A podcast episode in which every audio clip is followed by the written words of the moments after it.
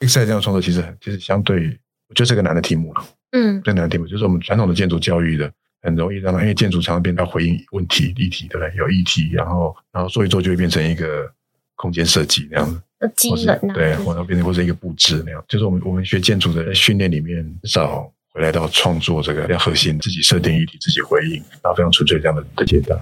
我们建筑的教育跟训练里面，其实对这块是弱的。对，那反过来作为单纯粹的创作者。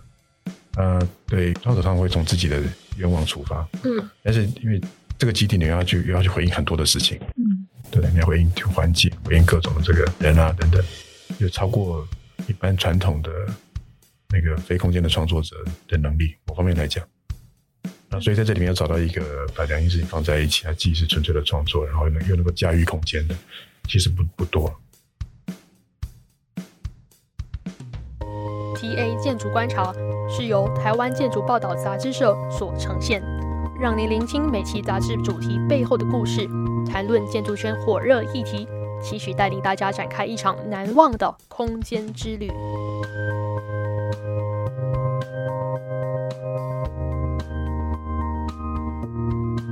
各位听众朋友，大家好，本集 TA 建筑观察 Podcast 为台北市立美术馆 Excite 计划特辑。Excite 计划是以美术馆户外广场作为基地，每年的公开征选，期待以各种开创性议题与当代跨域形式的临时性装置提案，建构出美术馆、公共广场及公众三者之间对话的整合性实验。那本届是由跨领域团队蓝屋同名作品获得首奖。蓝屋透过单一而独特的蓝色为主题，提供了一个感性的滤镜，试图超越语言，超越词汇。超越建筑理性，展开一段深富诗意的篇章。建筑本体以木构创造出各具抽象意义的细部表征，超尺度的结构体、曲面地板、斜屋顶，形成书意的都市开口与身体感官经验。再透过展期间多项公众活动，让空间与身体感知的多重性逐一被意识并触发。我们本集特别荣幸的邀请到 Excite 计划的评审团代表。实践大学建筑设计学系副教授、雨山工坊主持人林圣峰老师来我们的节目中，与我们谈谈 Excite 计划背后的点滴。林圣峰老师好，哎，听众好。我相信你们的听众朋友也十分好奇，就可能有一些人没有听过北美馆有这个 Excite 计划，要请老师分享一下这个计划的一些初衷，还有它的意义。我那个哎，主持人好，各各位听众大家好。那 X i 的今年是第九届了。那其实它一直以来其实是一个台湾以建筑为核心的一个跨领域的创作非常重要的一个平台。那这这九九届来，其实也产生了那个非常多非常重要、非常精彩的作品。那包括很多的当代的这些创作的团队，然后也都透过这个平台去发声。那包括说，我们知道现在非常活跃的建筑的创作者，包括陈宣成建筑师，包括林佩荣，包括沈庭珍，包括曾令礼等等，都在这里产生过非常精彩的作品。那也变成每年大家非常期待的一个一个那个建筑创作的一个盛会。这也是他的一个非常重要的背景。那我想今年的团那个年轻的今年的蓝屋的团队，那在这个场域其实呃同样的，在这个非常短的时间创造出非常精彩的作品。是这个 Excite 其实举办过的，算是包括今这今年是九届了。是。那每一年都吸引了很多就是建筑创作嘛，可以说是建筑或艺术创作者的参与，然后投件，然后最后就在评选出。最后的首奖，再把它落实出来。是，它其实是一个鼓励跨领域创作的一个平台。那但是以这样的一个户外的空间，然后以这样的空间的尺度，然后包括要跟环境的对话，跟人跟各种的这些事件的对话，那我想它跟建筑、跟空间、跟构筑其实是有一个非常密切的关系。所以这样的跨领域的创作，我想那个建筑的那个参与。在团队里面变成扮演一个非常重要的角色。好奇就是说，本届的那个 Excite 从筹办到整个最后的执行，那跟往年有没有什么样的突破或者是不一样的地方？诶，其实大致上是是一致，因为我想在九届以来，其实累积了一个还蛮重要而且还蛮好的一个。一个传统，也就是说，评审团评审团扮演的角色，其实是除了在这个初选、复选当中，通过讨论去评选出那个优胜往下执行的团队。那其实更另外另外一个重要的角色是在这个非常短的一个执行的过程里面扮演了咨询，然后包括协助的角色。那我想每一届获奖的团队相对是年轻的团队，所以在这么短时间要执行，确实需要很多的这些不管是建议或是一些。技术啊，等等，或是等等各方面的协助。那今年跟往年比较不一样的状态是说，像 X 赛在第一年应该是没有设定主题，那接下来依着不同的这些议题或是表演馆的条件，然后设定了历届的那个所谓的竞赛的主题。那我们今年试图让它再回归到原本 X 赛的这种非常开放性的命题，就让团队针对这个就是 X 赛的这个题目去做出回应，然后不再不再设定那个。一个实施或等等这样的题目，那我想这个是一个稍微的改变。嗯，那也希望这改变可以让创作团队有一个回到一个更更自由、更宽广，然后更更核心的创作，而不是作为作为题目的回应。你这个整个评审的过程中啊，您有没有想或者是特别的一些事件可以分享？评审过程应该在还蛮高度的共识底下。就像蓝屋蓝屋的作品从初选到复选，那而且在复选阶段。那个他对不管是从概念到后续执行的可行性，其实大家都有非常高度的共识。那我想评审过程那个相对应该是蛮有一定一定的共识的状态之下完成的。嗯，那那纵观就是本届的参加增建的这些作品啊，最终就是获得这个首奖的蓝屋，他们就是可能相较于其他作品有没有？什么样的就是它的关键的胜出的关键？是我想从因为从开幕一些参与的这些来宾的一些几个几个非常直接的观察，比如说提到木构造，它大概是这九届来第一个那个全部使用木构造去完成的一个构筑。那第二个是说，它其实相对以往的这些作品的配置，它也是利用了这个表演馆前非常特殊的这个。广场上的大台阶，而且它稍微远离了那个美术馆的这个正面，就正面的这样的空间。那那从从整体来看，蓝屋的，我想从一开始胜出大概几个非常重要的，作为评审的这个观察或理解，就说他其实我刚刚提到，他用一个全然的木构造，然后用了一个非常符号性的一个家屋的这样的形象，然后完成了构筑。但是在这整个构筑完。完成之后，用了一一大片的蓝，那变得极度的抽象，然后然后非常的去物质。那透过这个非常我说非常符号性的家屋的这样的一个的的构筑，它在尺度上面，在这个内外关系上面，跟整个北美馆的这个建不管是建筑量体，或是跟整个环境形成一个非常有趣的对话。那在这样的对话里面，它其实。形成一个我刚刚提到，它其实非常抽象，但其实又非常的身体感知，也就是不管它的内外身体跟这个跟这个构筑的这个参与，形成一种非常非常多重的的非常辩证式的这样的对话。那包括啊，从最后的结果来看，它其实既有某种的甜美，某种的记忆的这样的一个的召唤，那同时它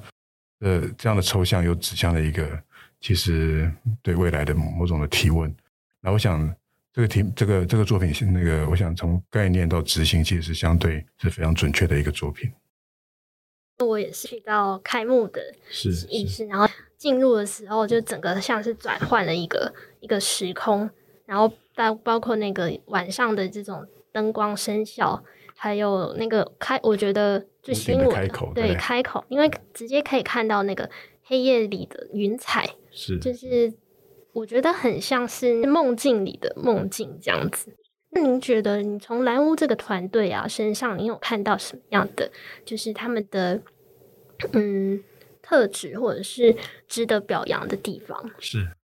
其实几部分，就是蓝屋相对以往，其实是个非常年轻的团队。我想这些团队应该都从大学或是硕士刚毕业一两年。嗯、那我想，如刚刚提到的，在这么，我想从那个获选到完成，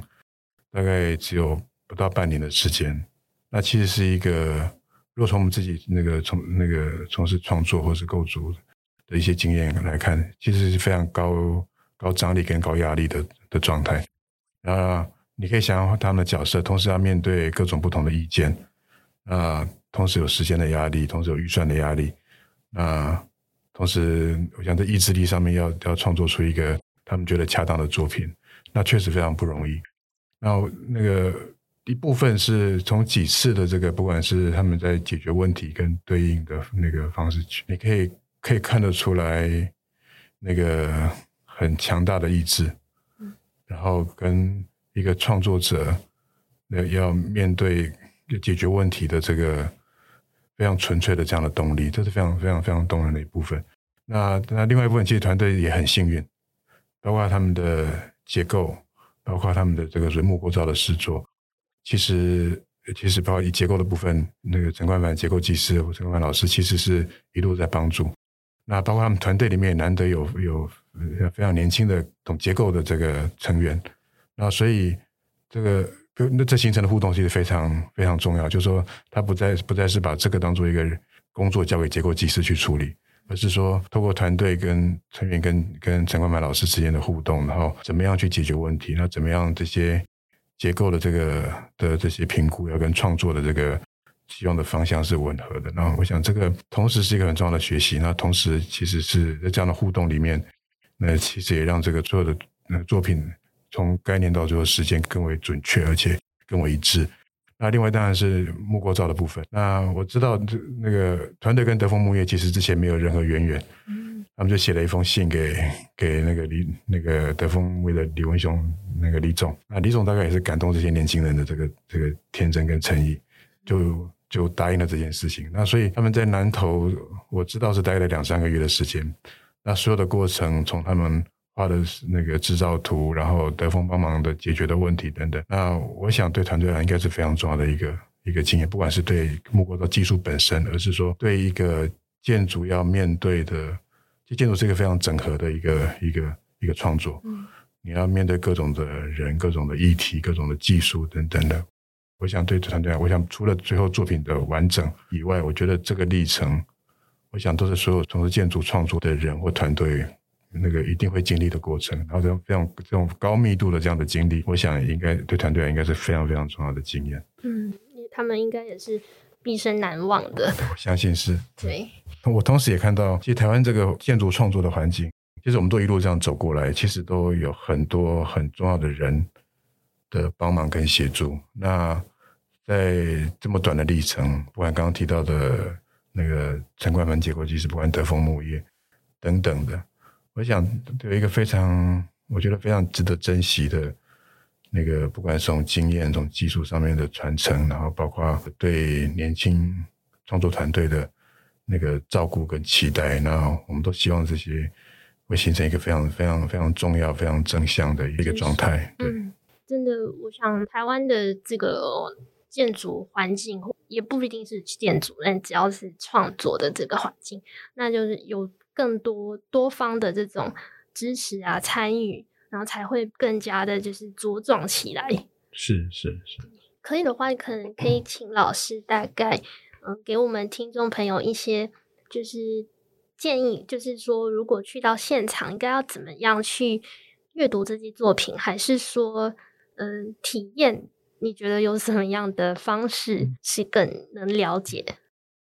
这个作品其实现在。它其实是一个非常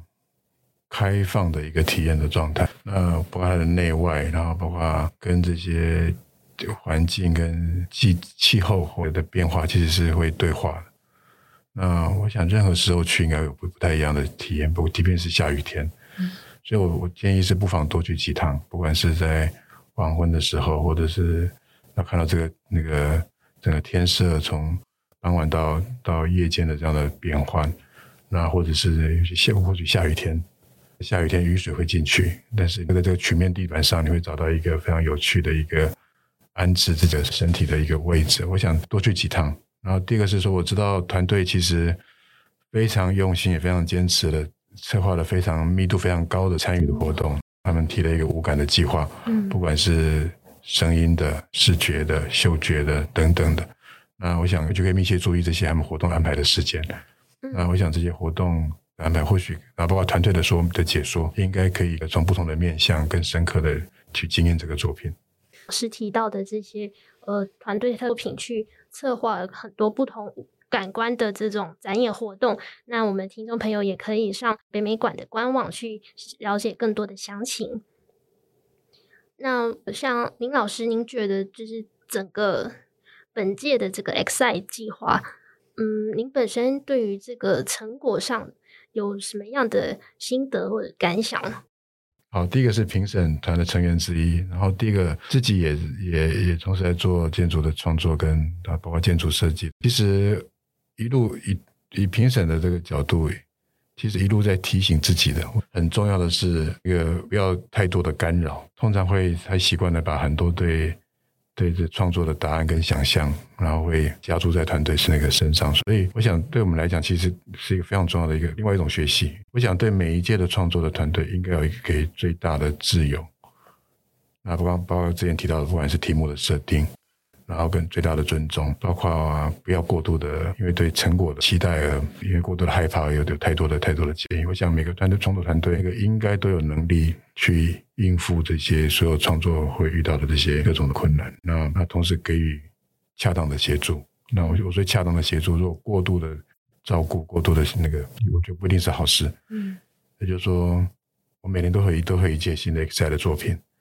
然后它一定有会有很棒的答案，或者会有一些点点缺憾，但是它就是一个非常重要的实验的场域。嗯，那我们继续往下累积。那它同时会反映出这个时代的所有的创作的这些面向主题。啊我想这个应该是这个 Excite 非常重要的一个一个一个理念。那简单讲就是不要过度的在意每一届的的成果。那那用长的时间去观察这个事情应该是重要。是老师刚刚提到说。就是对于这个创作者的这个自由度，然后还有嗯，给予他们的一些就是从旁的协助建议，其实是非常重要的。那在这边可能也想要请老师提一些关于年轻的，或者是也不一定是年轻，就是在在这个领域上想要跨出去跟耕耘的人们的一些可能鼓励或者是期望，这样。我我应该先回来看对这一届团队的观察，就是其实我发现他们组团队的方式跟我们就以前就非常不一样。哦，是。他们除了我从我侧面了解，就是除了几个核心的成员，他们其实团队加起来其实应该有十来个。啊。然后有很多的很多的那个有不是很多，有些有些成员还没有见过面。嗯。那他们会用用用某种的分工的方式。然后让那个也就成员的组成会依着他的这个任务，其实保持某种的开放性。那这个大概是一个还蛮有趣的一个新时代的合作的合作的方式那样。那那第二个是说，今年的团队对这些参与活动的这个投入的力气跟跟在意，也是让我惊讶。他们除了对一个物质建构的这个空间这件事情。花力气以外，他们其实更还某种程度更相信，透过人人跟人的互动，然后然后身体感知，然后更准确的或者说的那个想象，然后包括说跟实验的这样的一个想象，那我觉得这其实是非常非常棒、非常有趣的。所以意思是说，其实我想未来的不管是建筑创作，它其实各种我们之前讲跨领域，那你说它跨过这个。除了物质建构的这个所谓的空间以外，然后各种的媒材进来一起去去共同达成这个创作目的的，我想应该是会是一个会是一个重要的的趋势。这第一个，那第二个是我想检验这个所有事情。从我的观点，我还蛮相信建筑是一个非常感知的一个的创作。我觉得做事情其实会回来到非常非常无感的，就是非常身体的啊，非常手的。等等这样的一个的检验，那也就是说，所有这件事情回来到这个这个这个原点来来检验这个事情的话，那其实是是一个是一个最核心的的事情。那至于他所使用的媒材所达成的方式，那我觉得到这个年代其实是可以去尽可能的去开放的去想象，然后或许更复杂的去去问这个问题，是我的某种的想象跟期待。以下来自蓝屋团队的话：蓝屋虽然没有明确的目的，也不是一个多功能的空间，它可能是一个盛装事件的容器，一片大海或森林入口，一座私密的公共建筑。更重要的是，它是关于当下的不同的阅读方式。那我们今天其实很荣幸的可以邀请到我们的林胜峰老师来我们的节目中，跟我们稍微的分享关于本届的 X I 计划，还有呃林老师对于蓝屋这件作品以及我们蓝屋团队的观察。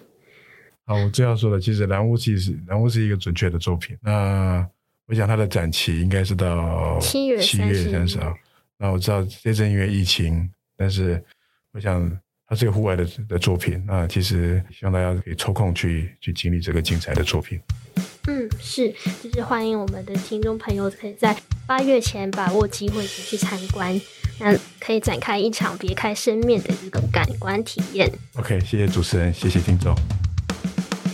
二零二 Excite 蓝屋展期间规划座谈及各式参与活动。此外，特别将于线上互动举办蓝滤镜二零二二 X-site 赛博抽奖活动。邀请观众于 Instagram 社群平台以摄影诠释蓝屋的多重视角，只要拍摄本届 X-site 作品，并于贴文标注台北市立美术馆以及 Hashtag X-site Blue House，就有机会获得精美的花器哦。活动详情请见北美馆官网 www.tfam.museum。